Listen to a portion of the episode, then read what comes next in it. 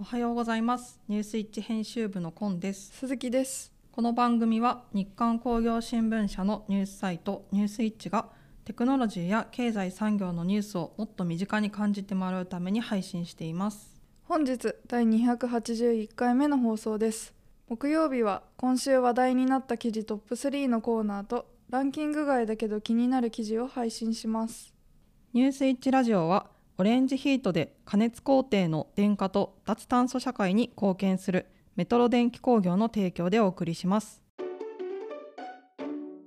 はじめは今週話題になった記事トップ3のコーナーです。ニュースイッチでよく読まれた記事3本を要約して紹介します。3位は NTT の業績についてです。東西で営業益2桁減。NTT の業績を圧迫する地域通信の苦戦。NTT 東日本と NTT 西日本が手掛ける地域通信事業の苦戦が NTT 全体の業績を圧迫しています。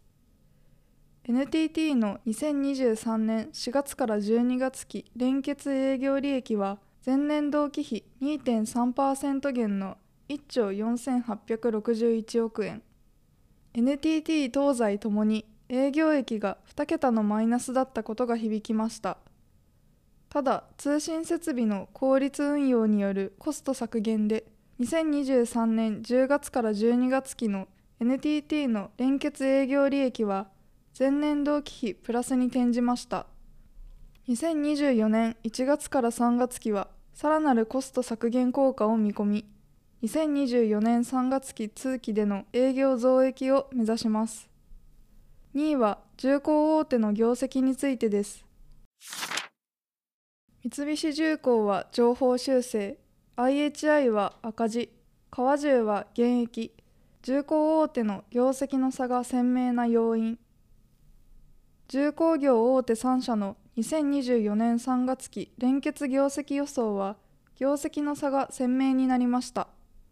3社が参画する国際共同開発の航空機エンジン PW1100GJM の不具合対応は参画シェアに応じて費用負担する仕組みで三菱重工はシェアが約2.3%と低いため損失額は200億円弱となりました。一方でシェアが約15%の IHI は1600億円の損失を計上し当期損益は900億円の赤字を見込んでいます。15年ぶりの最終赤字になります。川中もエンジン共同開発のシェアが約5.8%で580億円の損失を計上。2社は受注高予想を引き上げたものの川中が同400億円増 IHI が同500億円増にとどまり三菱重工とは増加幅に差が出る形です。1位は電気7社の決算に関するニュースです。日立パナソニック三菱電機。電気7社の決算全容。本業好調も事業環境は不透明感。電気7社の2023年4月から12月期連結決算が出揃いました。本業の堅調さや為替の円安傾向などが後押しし当期損益は4社が増益でした。2社は減益1社は黒字転換となりました。中国経済の減速が長引き FA 市場への影響が懸念されるなど今後の事業環境には不透明感も漂います。日立は2024年3月期の連結当期利益を従来予想比100億円増の5300億円に上方修正しました。パナソニックホールディングスの2023年4月から12月期連結当期利益は前年同期比2.5倍の3991億円と過去最高を更新。三菱電機も2023年2月から12月期連結決算は増収増益でしたが足元の空調機器は欧米を中心に需要が弱いと増田常務執行役は話します。富士通は欧州での構造改革の費用を計上したため2024年3月期連結業績予想の営業利益を2023年10月公表比700億円減の2500億円に下方修正しました。NEC は旺盛な DX 需要を取り込み2023年4月から12月期連結決算は増収営業増益でした。ここからはランキング外だけど気になる記事のコーナーです。毎週の放送で3本配信している今週話題になった記事はニュースイッチの記事 PV ランキングをもとに作成しています。それ以外に惜しくもランク外となっているけれど編集部が気になった記事を選びご紹介します。H3 打ち上げ成功。JAXA は選ばれるロケットを育成できるか。宇宙航空研究開発機構。JAXA と三菱重工業が開発した大型基幹ロケット。H3 試験機2号機が打ち上げに成功した。同1号機の失敗から約1年間かけて原因究明と対策を講じ2号機の成功とともに本格運用へ弾みをつけた。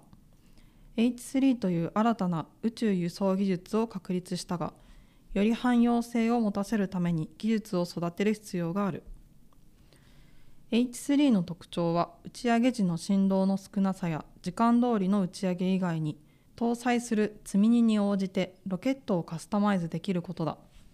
衛星の重さや個数投入する軌道などによってメインエンジン補助推進機構の個数や積み荷を搭載する先端のフェアリングの大きさを変えられる。JAXA の岡田正史 H3 プロジェクトマネージャーは今回とは違うパターンも確実に運用する。H3 を特別な乗り物にしたくない。日本の得意な技術を生かし良いシステムを作りたいと意気込む。ユーザーに応じた機体のカスタマイズは海外でも見られるが特に H3 は種類が豊富だという。月に向けて物資を輸送できるよう H3 をカスタマイズした機体はアメリカ主導の国際月探査計画アルテミス計画への活用も見込まれ H3 を持つことで世界の宇宙開発の中でも存在感を示せる。H3 の開発には多くの日本企業が協力している。H3 は産業界の宇宙ビジネスの一角を背負っている。